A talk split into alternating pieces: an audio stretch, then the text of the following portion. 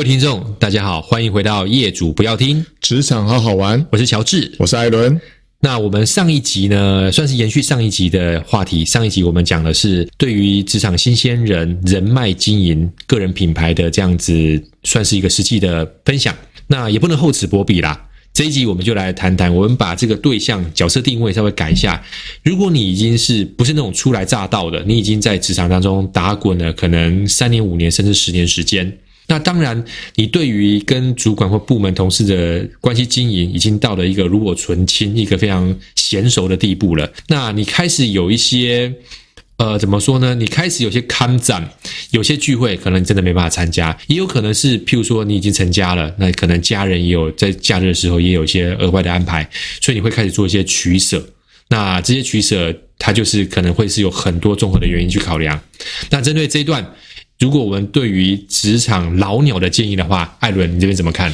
职场老鸟，其实职场老鸟定义是很广泛的。是，那其实如果工作三年，理论上你应该是一个呃，在部门当中是一个稍微比较资深的角色。如果是五到七年，你可能是一个小主管。对，十年以上，你可能是一个中间的干部。嗯嗯。所以其实呃，你的你的你的身份别可能会从你当从单身到你可能有家累。哦，你可能有小孩，所以其实时间的分配来说，其实是相当难取舍的哈。对，第一个角色你可能要维持部门的正常的营运，对，好，部门的和谐。那中间你可能要承先启后，那上要对上，哦，对上的就是上面有老板，还有对，哦，下面有部署，是哦，可能你有新进的同仁，你要照顾到。那假日的时候，你有家人又有小孩啊，他其实是很难调试的。那该。呃，如同刚才乔治到呼应到，我们也也想要帮这些资深的老鸟平反一下。有时候不见得是每件事都能面面俱到。对，当你可以做选择的时候，你必须思考一下你现在的角色。比如说，我们现在很积极想要邀请年轻人能够参加呃社团或是饭局，可是年轻人现在有年轻人自己的想法，那你刻意的要求来的时候，呃，气氛不会太好。对，因为工作你要求他。那下班之后，你又要求他，嗯，他可能对于这个资深的同仁或是老板会有另类的想法，是都下班了，难道这种聚会一定要参加吗？对。那回想，是不是我们还是在年轻刚入职场的时候，你是不是也有这种想法呢？嗯哼。那如果用换位思考，也许你能够体谅一下，或许不是每个聚会，当你可以选择的时候，你可以做邀约，这是第一个。第二个，当。呃，家庭的生活跟工作互相 cover 的时候，哪一个是很重要的？你希望能够把家人绑在一起哦，参加公司的聚会。想想看，也许你的小孩或者你你的另一半也不希望参与太多这样的生活。嗯嗯。那好，你你找了你家人，你又希望你的同事、你的部属也找家人来，哇，大家不开心和在一起，有的时候，呃，它是会反效果的。对，可是。如果你的你的部门部门氛围是很好的，它其实可以另类，呃，加深不同的的情感面，更多生活面、家庭面，呃，一起在一起。像以前我们有机会外派，其实这样的过程是很呃很容易发生的，因为大家吃在一起、住在一起、关系在一起，那个关系是紧密的。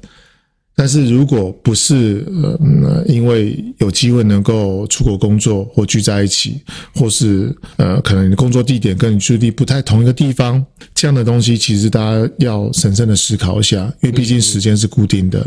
所以这边是我的看法。那我不知道乔治这边有什么呃其他的想法吗？嗯，其实我有个很深的感触，或者说我马上映入脑海的是一个一个画面，在我还是菜鸟的时候。那时候呢，呃，我们的我们的这个主管，我们部门的主管，他其实非常的非常人际导向，他其实也非常温暖。所以说呢，有一个比较固定的聚会，是我们会去这个主管家包水饺、包饺子。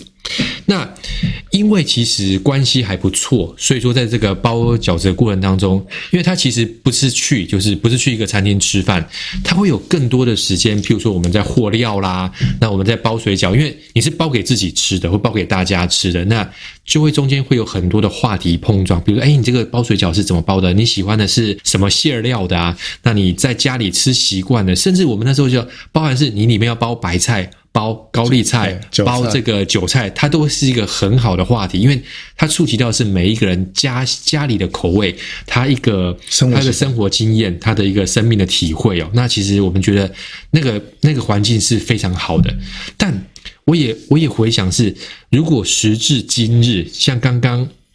艾伦所提到的，年轻人比较会觉会觉得说，我公跟私要分开的话，现在我身为一个主管，我如果跟部门的同仁邀约说要包饺子，我自己可能也会有点犹豫，是到底会有多少人来？是，那我要不要强制，或者是说非常露骨的说，我很希望大家来？那那个场合好或不好？我猜想，其实我觉得是有风险的。其其实。效果可以可以显而易见的是不会太好。其实你想哦，这个包饺子，现在年轻世代对包饺子这件事情，其实大家有不同的体会。第一个，家里面可能没有这样的经验。哦，第二部分，呃，出去外面吃也不会吃水饺，所以其实你提的这样 idea 姑且是很好，但是对于年轻人来说，现在的 S 世代、Y 世代、Z 世代，他们对这个解读会觉得啊，你们主管你做一个我非常不喜欢的东西，而且又强迫我，他其实会有另类的解读，会造成反效果。姑且我们不讲说当天的气氛，可能结束之后对主管或对这资深的员工的评价。仿佛不会太好，嗯嗯，那你的一个美意就造成更多的误会，工作上面可能有一些磨磨合上的问题，结果下班之余你的一个美意，那造成误解，我觉得这个非常，这个来说其实不是呃的原始的初衷。确实确实，因为当然我觉得那个有点像换位思考或者同理心啦。虽然当初我们都觉得那样的。状况是很好的，或者是是一个相对来说比较温馨，而且是一个私下能够让彼此姑且就创造了一个平台，让大家能够彼此互动。但考量到刚刚讲的 X 世代、Y 世代、Z 世代的差异，现在我们观察到比较多的，反而在职场当中，可能你约的不会是一个晚餐，特别是我们所处的这个电子相关行业，你可能是中午，大家都知道那个时间是有限的啊，我可能就是十二点到一点，或者是比如十二点半到一点半，我们都知道。它就是一个小时，是。那你你如果即便你心中过不去，觉得它是一个应酬，那一个小时过就结束了。那吃的东西也不会这么繁文缛节，你可能不会去吃一个去日本料理店吃一个这个呃比较会席料理，不会吃到这种东西。你可能譬如说，即便是一个便当或者是一个披萨，都会是比较好的选择，方便去做一些相关的沟通。我觉得这是目前现在的一个新的样貌。OK，刚才提到吃饭啊，一个小时。那点东西吃东西这个东西好解决，但是要跟他呼应一下，那做的方式，嗯，他如果是长桌圆桌，那有谁要跟主管做？哦，有谁想要跟资深的员工做？因为其实谈的东西不外乎是工作。那现在的年龄层。呃，一个部门差距到十岁、十五岁，这是有可能发生的。确实，谈论的主题不一样哦。这一周谈论是妈妈经，谈论是育儿经，谈论是小孩子教育模式。年轻人谈的是家要去哪里玩，或有什么新的消遣，比如说电玩呐、啊，或是动漫呐、啊。嗯嗯，甚至有东西是很难搭嘎在一起的。他其实硬强迫坐在一起聊天的主题会很发散，对，没有不聚焦。那如果假设聊的东西你又不喜欢，其实老实说，那一个小时吃吃饭起来也是不愉快的。对，所以我想要好奇问一下乔治，坐位置这件事情有什么特别的学问？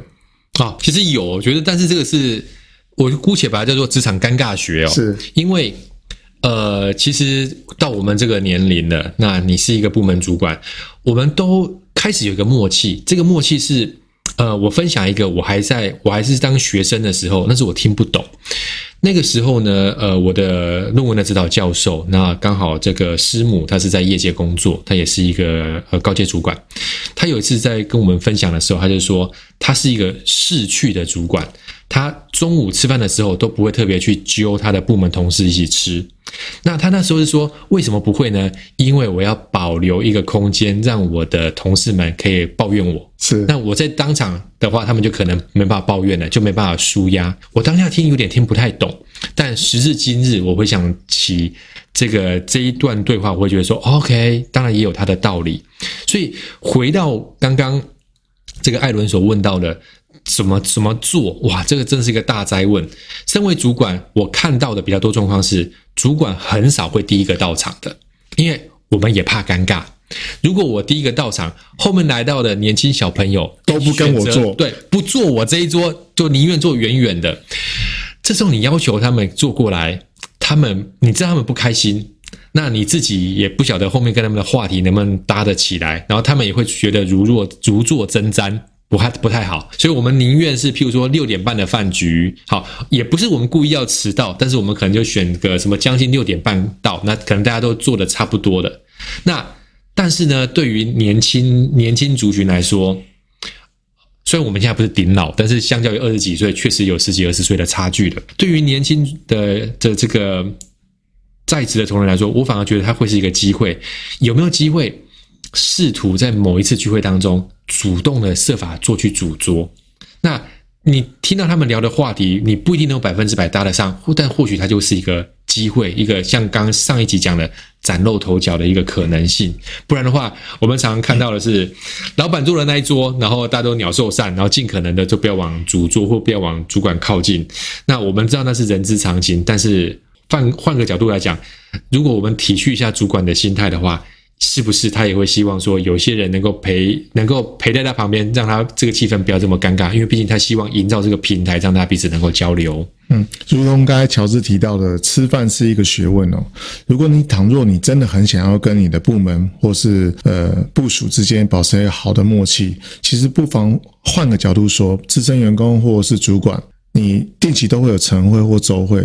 或是月会，那开会的性质也许不用这么样的严肃，或许可以用一个早餐的会议，哎，你可能啊买个早餐请大家吃，啊，大家一边开会一边吃早餐，让这个早餐的氛围是很轻松的，他又可以带到工作上面，又可以工作汇报，那让这样的时段是大家可以很轻松、很自在的来开一个会，又吃到东西，又吃到饭，你又建议到你的情感的维系，然后又任务又可以达成，它或多或少是一个呃。折中的一个方案，那就过往我们曾经有经验，这样的效果其实还不差。嗯嗯，就是说，第一个，它是既定的会议，一定要参加。对，第二个部分，你可以适度的要求大家说，哎，早餐不要吃哦。我身为主管或资深的员工，我来。帮大家张罗，帮大家张罗一下哦。我觉得我家附近有一个很不错的东西，我请大家吃。对，那第一个不用花钱，大家会觉得，哎，好像主管很刻意的要去经营这个过程，他们有欣然接受。嗯嗯。那这个吃饭的场合又是会议当中，又不会这么剑拔弩张，大家边吃边开会，又有主轴又有目的，这样或多或少又可以达到您要的部门的和谐，呃，营运，然后又可以达到。这个时间上面也不会被浪费或耽搁到，我觉得这个效果挺好的，大家不妨可以试试看。确实，确实，它可能会是一个折中方案，因为世代上的差异是确实是存在的，大家对于公领域跟私领域也多有不同。那我只能会，我只能建议是大家彼此都互相理解吧。对年轻世代的族群，请不要不要介意，是。主管可能也不是刻意一定要做些这些东西，可能从他既定的思维或他过往的生命经验当中，他觉得这会是创造部门良好氛围的一种方式。那对于主管来说的话，当然也不要刻意强求，因为确实不太一样了。即便你觉得这些部门里的年轻小朋友，哎，怎么参与度这么低？但是回头来看看，如果你已经有小孩的话，其实小朋友长大过程当中，他对于家里的这个疏离感其实也会拉大的。所以彼此互相理解。那刚刚这个。艾伦所提到的会是一个方法，或者是说我们就折中嘛。它其实也对于主管来说也会是一个考验哦。你对于部门同仁的关系如果有一定的维系的话，我相信你提出这样的聚会，你的部门的同仁的接受度也会比较高。但反之，它也可能会是一个检视，是你是不是对于部门的这个同仁的情感维系没有那么好。当然，我能够理解有些主管可能会反馈是说，我本来就没有打算跟这些部署做朋友，确实，但。退一步想，即便不是朋友，保持好的关系，一有些时候你一定会有硬性的要求，工作上免不了。但有些时候比较 soft、比较软的东西还是维持住的话，我相信无论从部门的这个员工的离职率或气氛来说的话，都会有比较显著的改善跟帮助。好，那这一集算是呢，我们继上一集之后，针对资深或甚至是主管层级的这个职场的人脉经营，算是也稍微多。扩充了一些。不过呢，这两集过后，我们发现说还有一些东西需要做一些补充，包含是对于这些资深的同仁，对于这些主管来说的话，哎，你过往的关系是不是就落掉了？是同学会要不要参加？毕竟同学好久不见，但是在哪里，在哪里高就啦？在哪里或说会不会会不会有些新的火花、新的激荡？碍于时间的关系，我们可能就只能放在下一集了。下一集好，那我们这一集的内容就到这边。那我是乔治，我是艾伦，那我们下次见，好，拜拜，拜拜。